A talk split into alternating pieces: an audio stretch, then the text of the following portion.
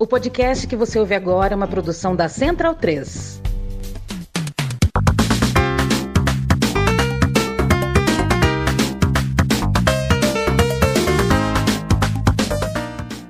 Bem-vindo e bem-vindo, amigo e amiga da Central 3, ao podcast O Monolito. Eu me chamo Leandro e a mim sempre trago aqui uma conversa, uma entrevista, sempre com o selo da Central 3, é claro.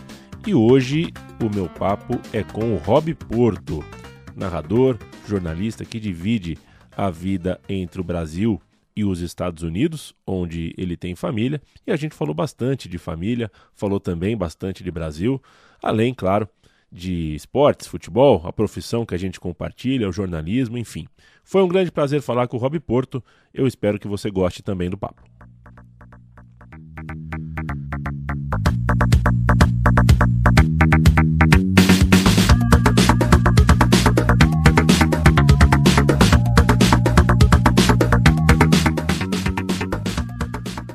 Rob Porto, é, muito obrigado por falar comigo, por reservar um tempo aqui para falar comigo no Monolito. É sempre uh, um prazer quando isso acontece. É um prazer falar com você pela primeira vez, né? É, é, quanto tempo que eu esperei aqui para trocar uma ideia uh, contigo entre microfones.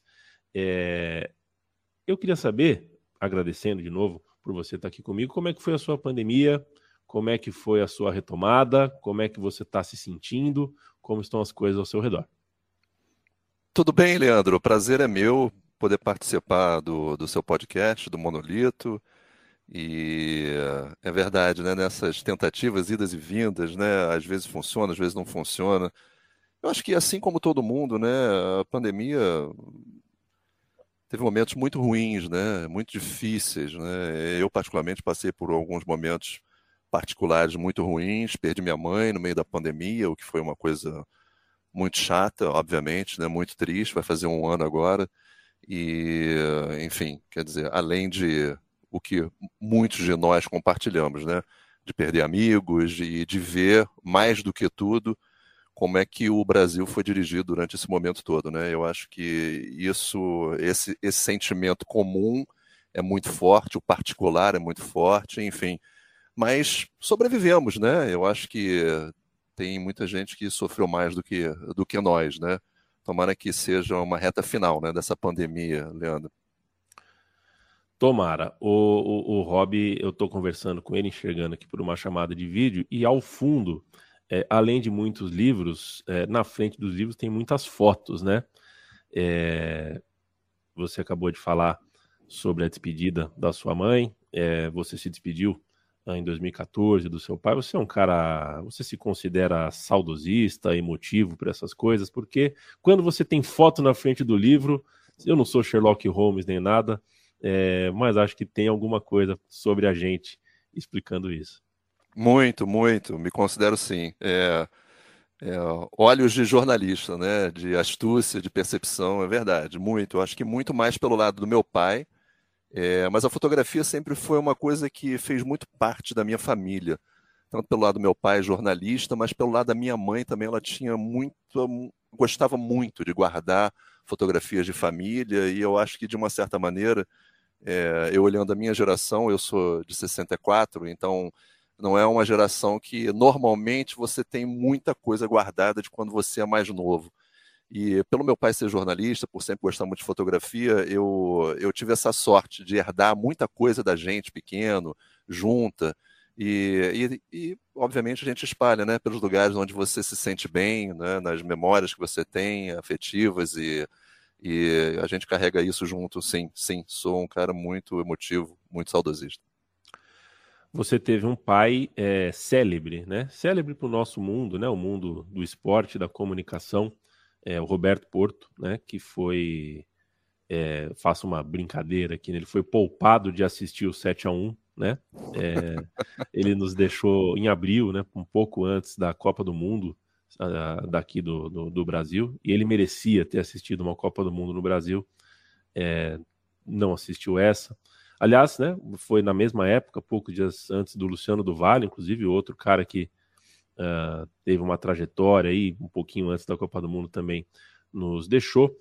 É, e você, Rob, pode supor que eu faria perguntas, né? A gente tem perguntas diversas para se fazer sobre, uh, sobre o, o, Roberto que você conheceu e a gente não, a gente que é público?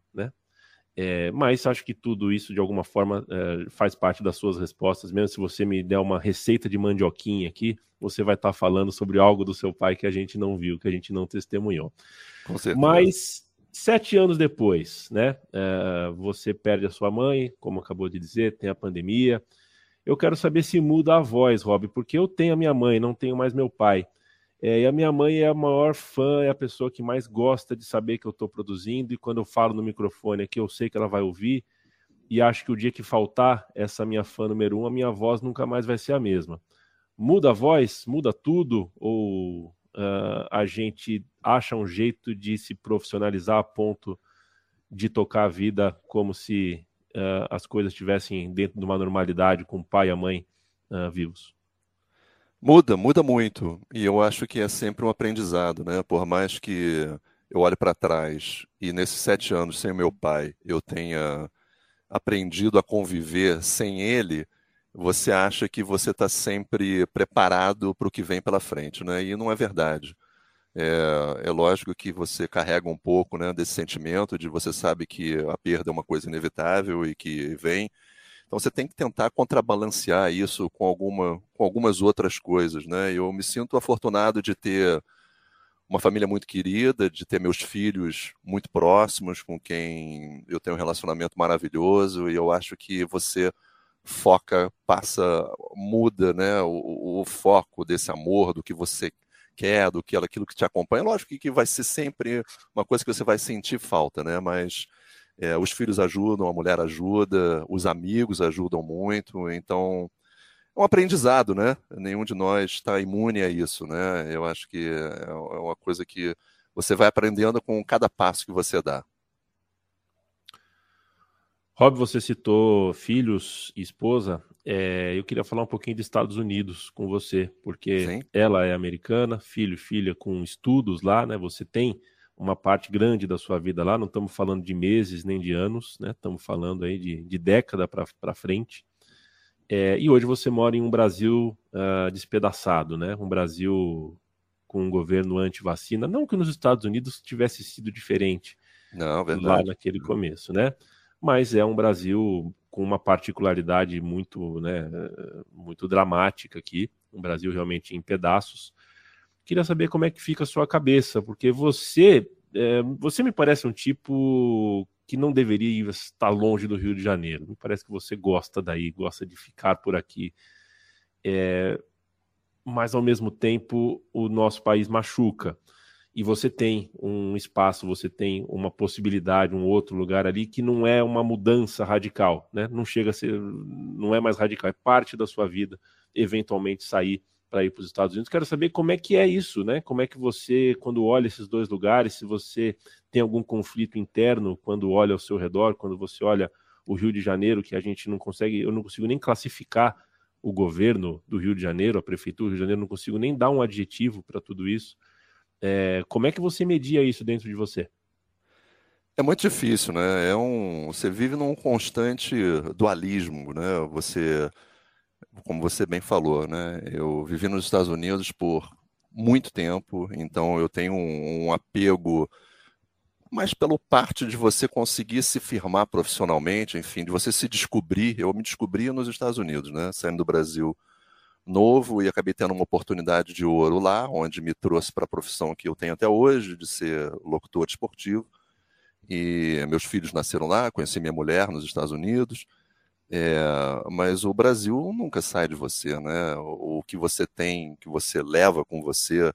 Acho que a volta para o Brasil, para mim, foi uma das minhas maiores glórias profissionais e sentimentais, né? De poder estar perto novamente junto aos amigos, poder estar perto da família, poder ser reconhecido profissionalmente, né? Porque nos Estados Unidos era uma época diferente, onde você a voz era conhecida, mas fisicamente, as palavras, enfim, você aqui eu acabei tendo uma, uma proporção muito maior que eu não tive nos Estados Unidos. Mas é, é verdade, eu, é, é muito difícil lidar, porque aí você junta família, você junta a percepção de que você tem uma esposa, uma mulher que tem uma família nos Estados Unidos, então ela tem um sentimento que eu tenho pelo Brasil, ela tem pelos Estados Unidos, né, desse apego familiar e das coisas comuns e de você estar tá num, num lugar onde você se sente bem, né, e tem essas memórias afetivas, mas ela, eu dei sorte porque ela é apaixonada pelo Brasil, ela gosta muito do Brasil, ela teve a facilidade de aprender português muito rápido, porque ela morou na Espanha, então ela já tinha o espanhol e o português acabou sendo uma consequência mais fácil. E, e os meus filhos, a minha filha é apaixonada pelo Rio, né? apesar dos dois estarem estudando nos Estados Unidos, né? meu filho se forma agora, nesse daqui a alguns dias, minha filha ainda tem mais dois anos, mas ela é completamente alucinada pelo, pelo Brasil, pelo Rio de Janeiro, e, e ela vive essa dificuldade também né? de de, de, se identificar mais com o Brasil do que com a vida de lá. Mas e, e quando você fala da, dessa situação né, econômica, social, política do Brasil, você, você se sente numa uma dificuldade ainda maior né, de, de qual é o seu papel né, hoje. Né, é, largar tudo isso, ir para um outro país, esquecer o que acontece aqui. Não, eu gosto daqui. Eu gosto muito aqui, eu não quero ir embora é, a não ser que tenha realmente uma, uma dificuldade, um, um motivo muito forte para isso. Mas a minha vida é aqui, é, eu gosto do Brasil, não quero ir embora, eu sei das dificuldades, mas é, eu ainda acredito que as coisas vão melhorar sim. Não é possível que a gente continue dessa forma que a gente está, tendo que sobreviver é, nesses últimos três anos dessa forma, como a gente está vendo, né, cada vez as coisas piorando em, em todos os aspectos sociais né, que você possa levantar. É, mas eu acho que a gente tem que acreditar até para dar um exemplo né, para os filhos, né, que vão herdar isso um pouquinho da gente e que tenham pelo menos uma oportunidade melhor para poder viver aqui ou poder vir para cá e estar tá numa situação melhor do que essa de hoje em dia. Né? É, e, e, urge, né? Eu fico pensando como é a cabeça, no caso, né? Eu não tenho filhos, né, Rob? E, e já fico traumado, já fico numa ansiedade, numa. É, quando a gente olha a situação uh, dos nossos lugares, né, afetivos e de fato. Mas é isso, né? É sempre lembrando, é sempre importante lembrar que uh, o espantalho que hoje ocupa a pontinha da cadeira presidencial do Brasil é, não é muito diferente do que Donald Trump. Na verdade, é um aprendiz uh, do que Donald Trump quis fazer nos Estados Unidos. A gente pode ir para qualquer lugar do mundo e se deparar com coisas uh, grotescas da mesma forma. Ô, Rob, a gente nunca trabalhou junto, né? Eu espero corrigir isso um dia. Mas uma coisa que eu sei a respeito do seu método de trabalho, da sua forma de trabalhar, é que, entre outras coisas, você é muito rigoroso com questões técnicas. Você gosta de buscar uh, melhor qualidade de áudio. Isso eu ouvi de colega seu. Com o Rob, é, o cara tem um rigor, o cara tá, tá, tem essa preocupação de entregar sempre uh, a melhor coisa, a melhor qualidade possível. É claro que a pandemia aqui afrouxou muito, né? A tolerância geral. A gente está numa chamada de vídeo aqui que não vai entregar o áudio do jeito que uh, a perfeição e o perfeccionismo manda. Mas eu queria saber quem foi que te colocou rigor na cabeça do ponto de vista não só da qualidade de áudio, mas do, do, do rigor jornalístico. É claro que você vai passar pelo teu pai inevitavelmente na resposta, é, mas eu queria saber, ouvir você falar sobre, sobre enfim, uh, esse perfeccionismo que acho que hoje em dia você falar sobre, sobre querer o melhor é um tema que sou até antipático. Eu não sei se você concorda comigo, se quando você fala para alguém que você quer o melhor, você quer que as coisas estejam realmente muito boas, você se passa por antipático, às vezes até por elitista, é, e não deveria ser assim, não sei se é o caso, mas enfim, é, queria te ouvir sobre, é, enfim, sobre como você lida com a excelência no seu trabalho. Essa questão da parte técnica, né, é uma coisa muito curiosa, né? E aí olhando para trás, às vezes, né, essa pergunta que você me fez me fez pensar aqui assim rapidamente, né? Poxa, de onde é que eu tirei essa essa mania é, de você tentar buscar o perfeccionismo, seja tecnicamente, seja em, em, em preparo para jogos, seja eu acho que, que vem muito, talvez, eu acho que de como espectador. Eu acho que muitas vezes eu gosto de me colocar trabalhando na televisão, em, em narrações, é, naquilo que você consegue sentir quando você tá, quando você é o telespectador, né? Quando você está acompanhando e, e, e de, trabalhando durante muitos anos na televisão, você acaba tendo um ouvido, uma visão um pouco mais é, detalhista, né? Você percebe algumas coisas é, por causa de anos de profissão, e isso vale para todas as profissões, não é exclusivo né, de você ser jornalista ou de você ser locutor, o que seja, de você perceber alguns detalhes que às vezes escapam né, de quem está em casa vendo. Né? E eu acho que criar um ambiente melhor, de inserção melhor, né, é sempre, sempre me acompanhou. Eu acho que, obviamente, tem muita influência do meu pai, que sempre foi uma pessoa muito organizada, em, nos livros, nos detalhes, em, no que escrevia, em datas, e, e isso carregou um pouco para mim. E, e, com isso vem um lado histórico também, de gostar muito de história e de, e de ler muito sobre é, o, qual seja o assunto que você tem interesse, mas fundamentalmente muito focado, obviamente, sempre ao esporte, ao futebol, ao Botafogo, né, que foi um, talvez o, o, maior legado que meu pai passou para mim e que a gente pôde acompanhar juntos durante muitos anos. E, e então é, tem uma mistura, é difícil você colocar o dedo exatamente aonde é, mas eu acho que você podendo, né, chegar nesse ponto onde as coisas possam ser melhoradas cada vez mais e contato, né, sem você querer desmerecer a pessoa que está trabalhando, um, um, curto exemplo rápido, né, de áudio, né, o operador de áudio, às vezes, às vezes você dá a sua interpretação do que você está escutando, né? Quando você trabalha na televisão, você tem muitas pessoas falando com você junto ao mesmo tempo, então, é, e aí você quer escutar o produto final, e aí você olha para aquilo e você vê, poxa, não foi, sabe? Você não conseguiu escutar a torcida, você não, não conseguia escutar detalhes de uma transmissão que poderiam fazer com que aquilo ficasse muito mais emocionante, muito mais bonito, e às vezes era por uma besteira, às vezes por um erro, às vezes por um, é, por uma maneira onde a própria emissora gostaria de fazer. Enfim, é difícil, mas eu acho que é, é legal carregar, mas você tocou num ponto importante. Você tem que ter um certo cuidado para não fazer com que as pessoas achem que você é melhor porque você está querendo que aquilo seja melhor. Muito pelo contrário, né? Você talvez você se mostrando, e eu sempre, sempre tentei fazer isso, sempre tentei me mostrar como querer entender como é que funciona.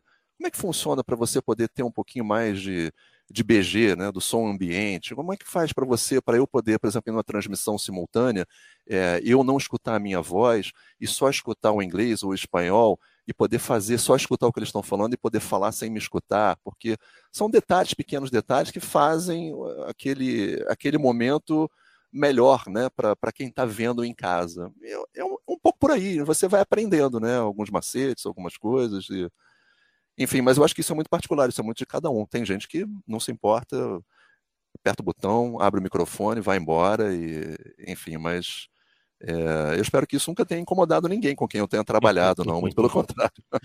Não, pode ter certeza que foi, é, foi me dito em tom de elogio, em tom de. É, que bom. E acho que é algo a se aprender mesmo, mesmo, mesmo. Eu que trabalho com áudio e trabalho com podcast há 10 anos, né? E muitas vezes já tive que falar sobre isso. Ó, é claro que você pode fazer um podcast da sua casa com um microfone improvisado. É claro que você pode. Eu não estou te dizendo que para você fazer um podcast você precisa do meu estúdio. Não, você não precisa do meu estúdio para fazer para se comunicar. Mas provavelmente o seu podcast preferido foi feito com uh, um zelo, com uma curadoria uh, claro. técnica diferente. Rob, seguinte, estamos é, nos playoffs, estamos tá, gravando isso aqui em maio de 2022. Está rolando playoff da NBA. Uh, eu ligo hoje o, o, computador, já aconteceu isso nessa temporada regular, eu falar, vou ver o que tá pegando, na... se não tiver rolando jogo da NBA no YouTube, eu nem sabia que dia era, joguei, joguei no YouTube e tava tendo jogo da NBA, né? É, é, muito louco, assim, como a NBA entrou, como a gente tem gente falando, como tem comunidade forte, ativa, é, podcasts pra caramba, para tudo que é lado, gente falando em redes sociais sobre. É, e eu queria saber se você é consciente do carinho que as pessoas têm por você. É, uma pergunta de sim ou não, com um monte de tons de cinza, eu sei, mas é porque você falou com várias gerações diferentes, né? Porque você tem a narração na ESPN nos anos 90, depois você tem transmissão online pelo Globo Esporte nos anos 00, e depois tem a chegada na NBA com a Sport TV, a chegada à Sport TV com a NBA. É, são lugares diferentes, plataformas diferentes, gerações diferentes, décadas diferentes. É, você tem noção uh, do, do, que você faz parte desse impacto de hoje? Uh, a sua voz está ali com mexe com o carinho da pessoa, igual quando eu falo de futebol, que eu falo da voz do Silvio Luiz, assim tal. Você tem essa noção? Mexe com você? Mexe, mexe sim. Eu tenho essa noção e eu acho muito legal você você sentir isso, porque é, eu te digo que 99% das vezes é, é prazeroso, é de uma maneira colocada de uma maneira carinhosa. E, e lógico que isso mexe com você. É, eu me surpreendi muito quando eu vim para o Brasil em 2006, quando eu cheguei no Brasil, e, e você vai descobrindo é, as pessoas, as gerações que te, te escutavam, né, bem mais novas. Tem um lado ruim, né, que você vai se sentindo cada vez mais velho, né? Então, você vai passando aquela imagem, nossa, eu te escutava quando eu era menino, quando eu tinha 12 uhum. anos, e a pessoa já está com 30 e tal, quase 40, e você fala, caramba, já estou tanto tempo fazendo isso. Mas é, é, muito bacana. Primeiro, pelo, pelo reconhecimento do trabalho, né, e, e segundo, por, por ser isso mesmo que você falou, né, daquelas vozes que marcam para quem é apaixonado por esporte, né, seja qual esporte for, seja nas transmissões no rádio, quando você acompanhava, sejam debates em, em, em mesas de, de, debate de televisão, que eram, eram vozes marcantes, que lembram a sua, sua infância e trazem momentos bacanas. Mas é, tenho sim, acho legal, acho bacana e, e, e me sinto um afortunado por ter passado por isso, porque quando eu cheguei nos Estados Unidos eu já era um fã de, de esporte em geral e acompanhei um início e não tinha a menor noção de que eu, de uma certa maneira, alguns anos mais tarde, ia estar envolvido da forma que eu acabei me ficando envolvido é, em no lugar certo, na hora certa e ter tido a oportunidade de, de, de trabalhar com esporte. O, o, o, Rob, é, ainda falando sobre narração, né, já que a gente abriu essa porta, é, queria te ouvir sobre os, sei lá se o nome é esse, mas o, os reacts, né? Estamos no mundo dos reacts, numa geração com um interesse muito particular uh, e diferente do que sempre foi, ou do que quase sempre foi, na ideia de mediação de um evento esportivo ou mesmo não esportivo, né? É, até transmissão de campeonato estadual a gente teve assim. A, a, Globo pretende fazer na Copa do Mundo, né? Separar um canal da Sport TV ali para uma narração que eu não chamo de narração.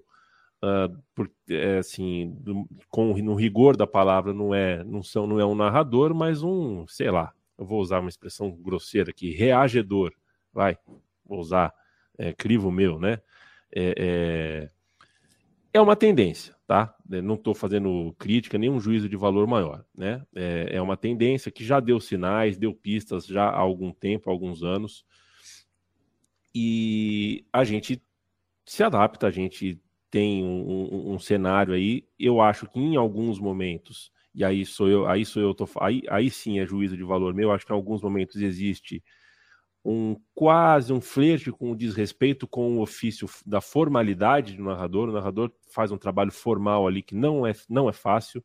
O narrador, ele tá, como você disse, ele está ouvindo duas vozes no ouvido, que é do, do, do, do, da direção. Ele tem um papel na mão que é compromisso comercial da emissora, que ele precisa vender. Ele precisa lidar com umas coisas que o público final, às vezes, né, não basta só falar, ó, oh, que cesta bonita, ó, oh, que golaço, e bater palma e tudo mais. Eu quero te ouvir sobre as diferentes adaptações que o seu ofício já te demandou na carreira e talvez a gente não tenha percebido, né? Porque eu, quando era criança, narrador não aparecia na tela da TV, não. Né? Verdade. A transmissão já começava instalada no lugar do, do, do, jogo.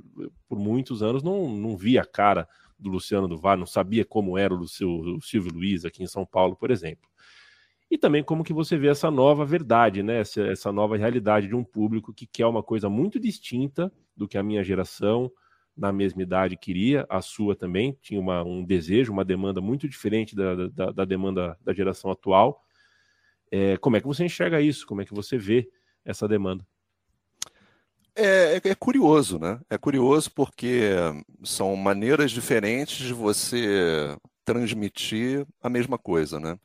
E, obviamente, você tem um mercado para isso, né? Você tem quem goste, acho que a gente pode citar por nome, né? O Casimiro é um dos maiores nomes hoje em dia dessa questão das reações, né? Onde ele iniciou no, no canal e, e que bom que o Casimiro parece ser uma pessoa do bem, né? E que seja uma pessoa é, que tenha essa, essa voz importante né, dentro, dentro da juventude. Obviamente, eu estou citando ele porque ele é o, talvez é o maior né, nome de entre todos né, que façam essas reações todas. E, Sem dúvida. Né, e, e eu acho que abriu um caminho. Eu acho que eu sempre olho pelo seguinte, porque eu acho que abre um caminho que, voltando gerações gerações, né, até antes da minha, que era muito restrito, muito específico, muito fechado. Você tinha que fazer uma faculdade de jornalismo, você tinha que fazer um, né, um saber fazer impostação de voz para fazer a transmissão. E hoje em dia você abre aquilo que às vezes a gente até brincava umas vezes na redação, que era fazer uma transmissão completamente diferente, solta, tendo a reação normal que você teria como você tivesse numa arquibancada fazendo uma transmissão de jogo de futebol. Muitas vezes a gente brincava muito, às vezes, na redação com isso. Como é que seria fazer, sabe? Anos e antes, bem antes de começar essa questão de você ter as reações né, de, é, online, que são muito comuns hoje em dia. Então, eu acho que isso abre um espaço para uma geração nova que tem coisas importantes para falar. Obviamente, você tem que dar uma peneirada, às vezes tem coisas que realmente não fazem muito sentido dar numa transmissão, mas eu acho que é uma questão de gosto, é uma questão é, de quem que está atingindo aquilo. Mas eu, eu, em princípio, eu acho muito bacana que tem essa variedade toda de transmissão, de gamas de transmissões. Sejam essas mais, mais soltas, sem muita sem muito compromisso né, daquele com, com uma empresa onde você está trabalhando, e, e, sejam as mais rígidas, as mais bem caretas, né, se a gente puder dizer assim, entre aspas. Né? É, eu gosto de um meio termo, é, nem tanto ao céu, nem tanto à terra. É, eu, eu gosto de ver as novidades, mas eu ainda sou um pouco adepto dessa questão mais do é, de você ter um espaço para para mostrar o que está acontecendo, para transmitir, para tentar passar um pouco daquela emoção, é, ter os comentários entrando em determinados momentos sem que atrapalhem uma conclusão de jogada, enfim. É, essa foi a minha escola, uma escola meio que aprendi ali na marra, porque eu nunca fiz jornalismo, né? Eu estudei desenho industrial, estudei arquitetura, acabei caindo dentro do esporte, mas por uma questão de, de estar no lugar certo na hora certa e poder falar um pouco daquilo que eu conheço mais, conheço mais sobre esporte do que de arquitetura, do que de desenho industrial. e a, a, vida te leva para alguns caminhos tortos, né? E às vezes acaba te colocando em umas posições que você está satisfeito de estar, né? Comigo eu não posso reclamar, aconteceu isso. Mas eu, eu curto, eu gosto muito, e hoje em dia eu até participo eventualmente de discussões específicas de futebol em canais online, onde você tem uma geração muito nova, de uma mídia independente, que é bacana de escutar a opinião, entendeu? E, e de ver como é que funciona esse processo todo, né, do daquele jornalista, mais, jornalismo mais centrado, né, mais com as medidas exatas do que você pode, sobre o que e das consequências também do que você pode falar, e do outro que é parece uma brincadeira, mas é uma brincadeira que atinge milhões e milhões de pessoas, né? Perfeito. O, o, o Rob, é uma.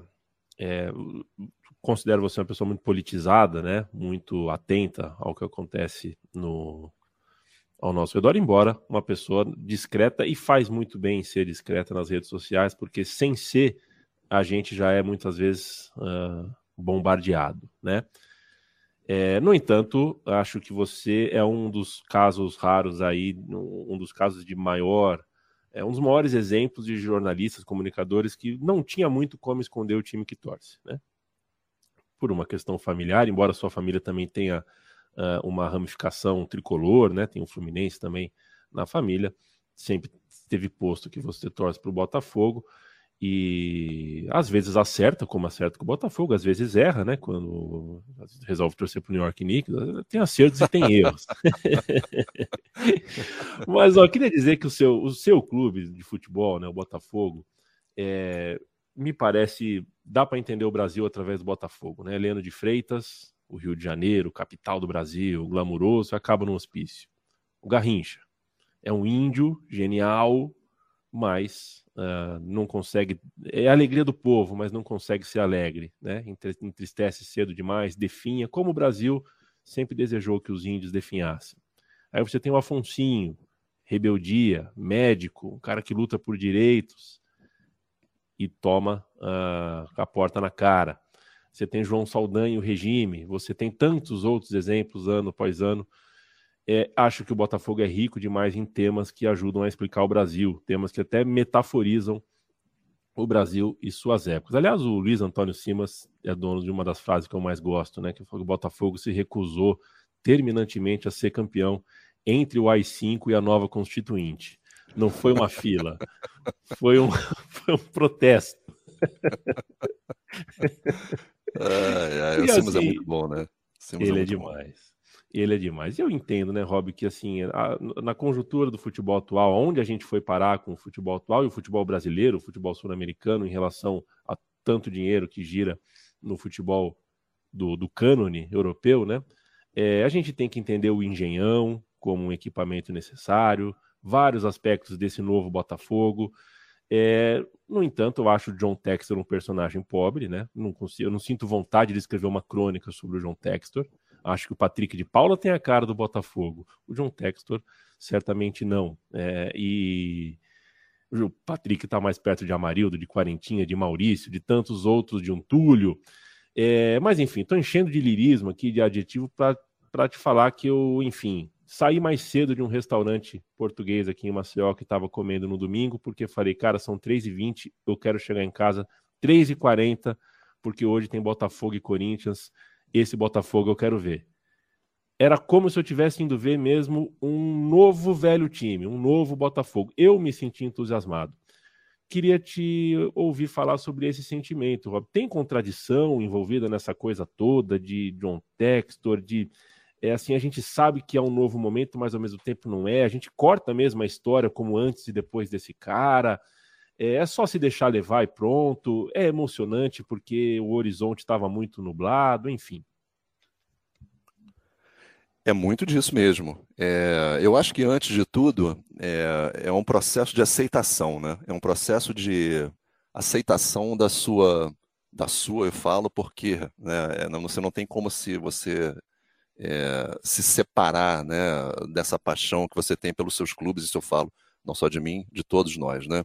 Pelo futebol, seja por qual esporte, é, de você aceitar uma falência associativa do seu clube, né? Porque era o que estava acontecendo com o Botafogo, né?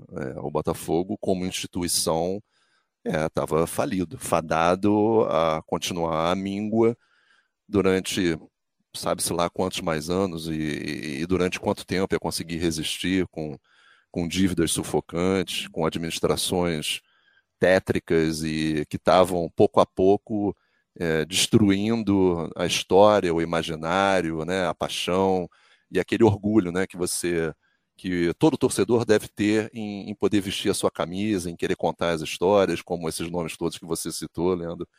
Então, eu acho que vai um pouco desse lado, onde você tem que entender que hoje em dia é, a administração de um clube ou de uma empresa precisa ser profissional, obviamente que o investidor americano ou investidor que seja de onde venha é, tem como opção e como como objetivo, obviamente, né, ter lucros e cada vez mais crescer seja o seu patrimônio, mas eu acho que dentro dessa história toda eu consigo perceber é, é, fatos, pontos importantes e pontos positivos.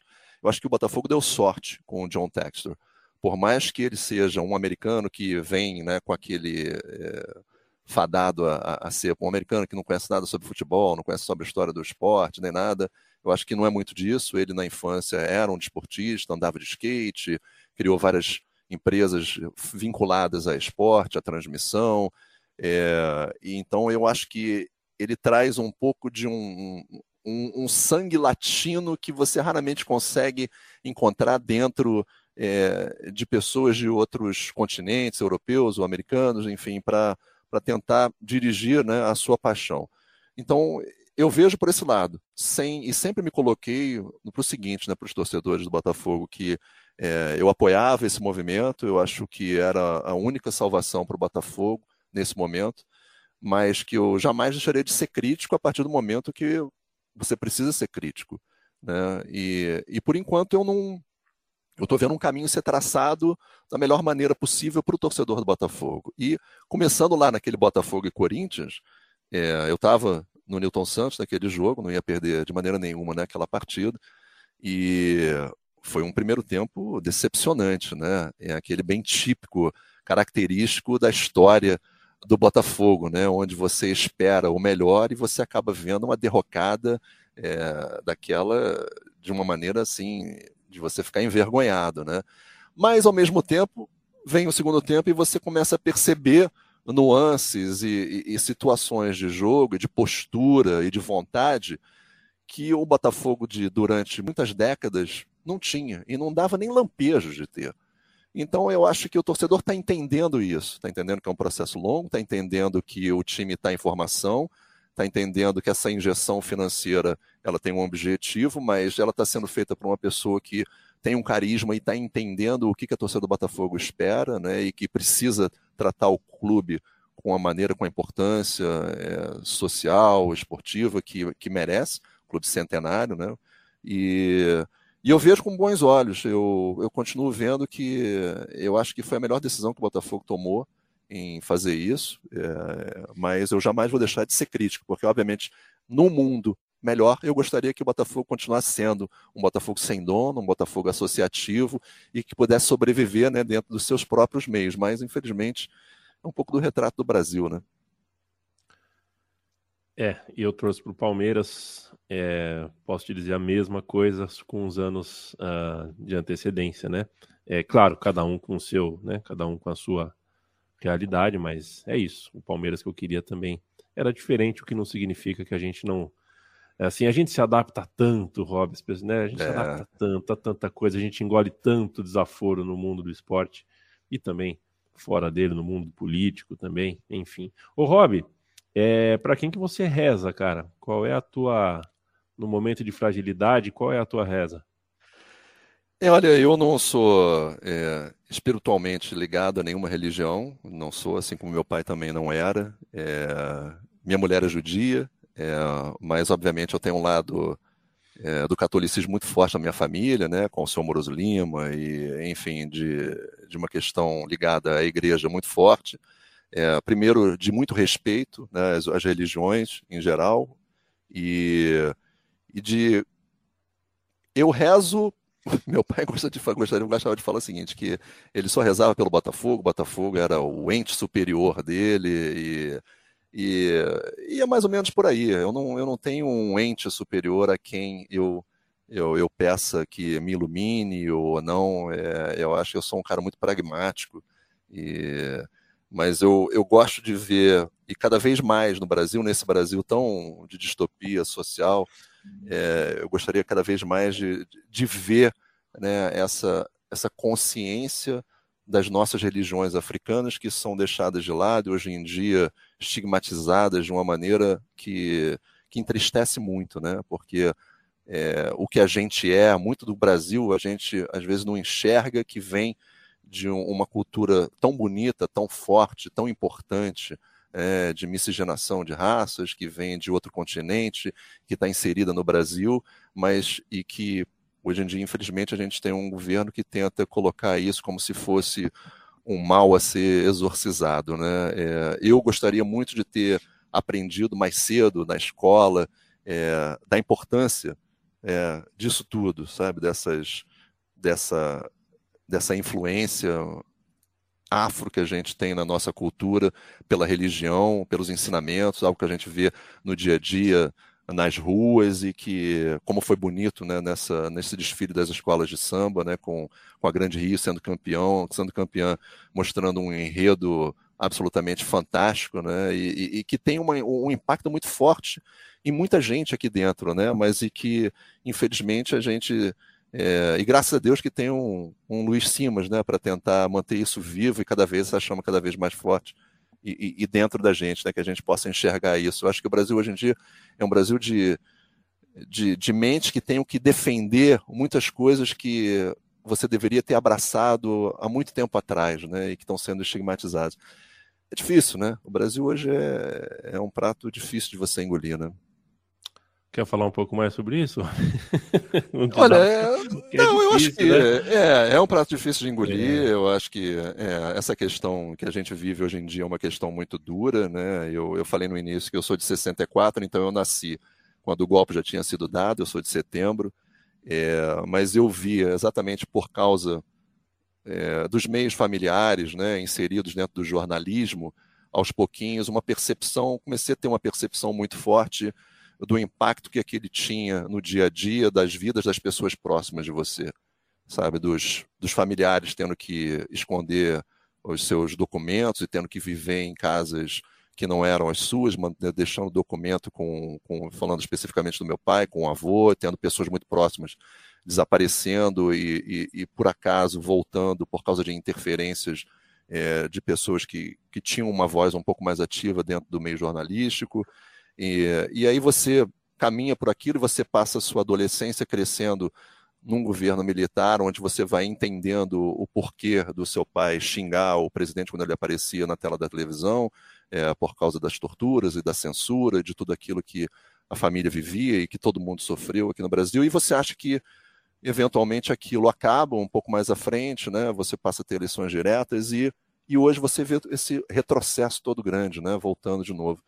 E isso é, se isso não comove, se isso não chateia, se isso não te faz ficar indignado em, em ver que caminho errado a gente tomou, né? A gente traçou como país, né? Como é, como tudo, né? É, em, não tratar bem nossos povos selvagens, os indígenas, não tratar bem o que a gente tem de melhor, que é a natureza. A gente precisa tomar uma decisão séria de, de tentar levar, fazer com que esse país volte a ter um pouco dessa percepção, né, de que pode ser um país muito melhor do que está sendo hoje em dia, né? É difícil ser pior do que está sendo.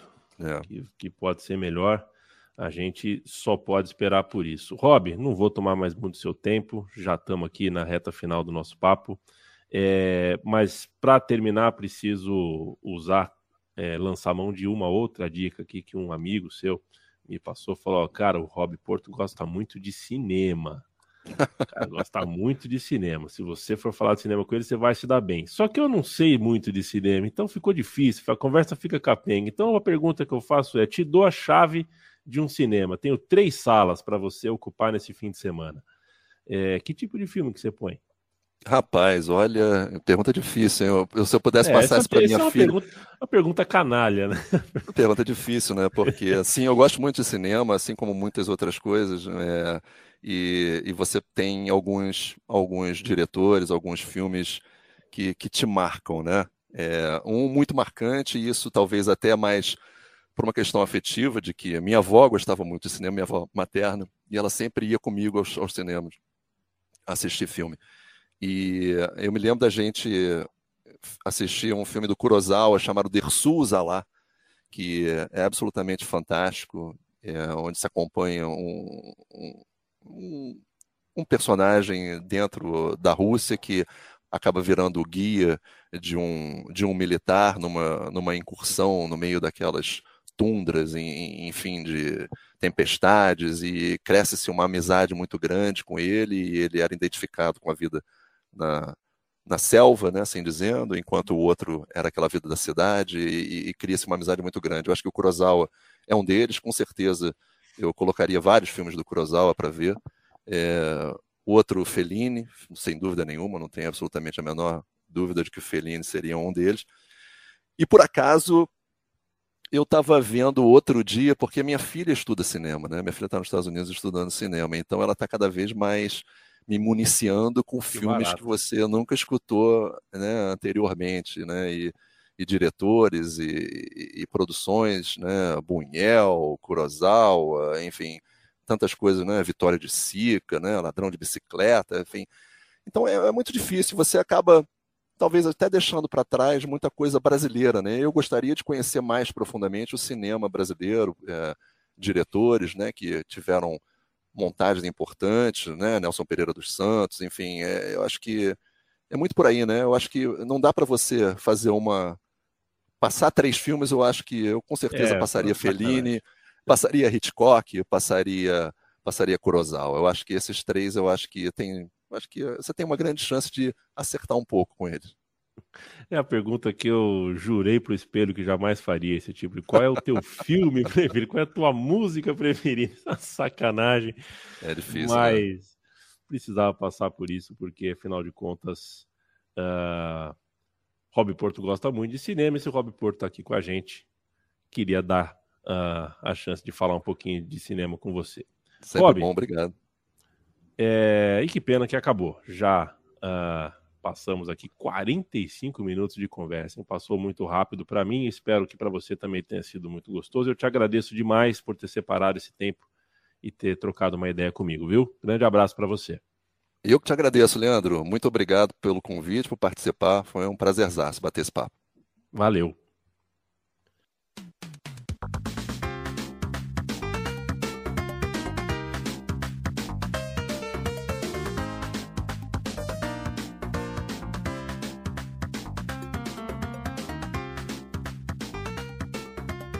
Valeu, Rob Porto, e obrigado a você pela companhia, você que ficou uh, com a gente esse tempo todo. Não me demore em voltar com mais um episódio do Monolito, e enquanto isso você pode buscar as edições anteriores no seu tocador preferido de podcast. Aí onde você está, por exemplo. Sempre lembrando, a Central 3 funciona.